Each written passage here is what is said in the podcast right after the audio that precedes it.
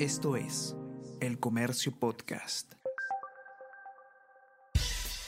Buenos días, mi nombre es Soine Díaz, periodista del Comercio, y estas son las cinco noticias más importantes de hoy, miércoles 10 de mayo. Ley impulsada por el Congreso amenaza a la prensa. Según Carlos Jornet, presidente de la Comisión de Libertad de Prensa de la CIP, la iniciativa para elevar la pena por casos de difamación es una forma de silenciar a periodistas y activistas. Indica también que la norma no debe avanzar, ya que representaría un retroceso para la libertad de expresión y también sería contraria a los estándares interamericanos.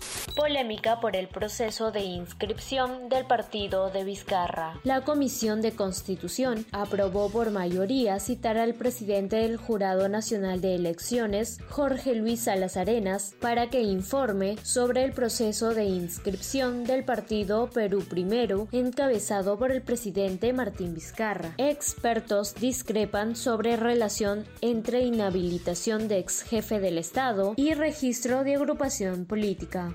El tipo de del dólar cierra en 3 soles con 69 céntimos, su valor más bajo en el último año. Debilitamiento global del dólar se mantiene ante la alta incertidumbre sobre la economía estadounidense. Hay tendencia de descenso desde enero jurado declara culpable a Trump de abuso y difamación. Expresidente de Estados Unidos deberá indemnizar con 5 millones de dólares a la periodista Jean Carroll ocurrida a mediados de los 90 la lucha de Christian Thorsen para hacer frente al cáncer. En entrevista con El Comercio, el actor de éxitos televisivos como El Fondo y Sitio y Así es la vida, cuenta cómo enfrenta el cáncer de próstata y cómo ésta le cambió la vida. También da detalles del tratamiento que está utilizando y descarta retomar la actuación.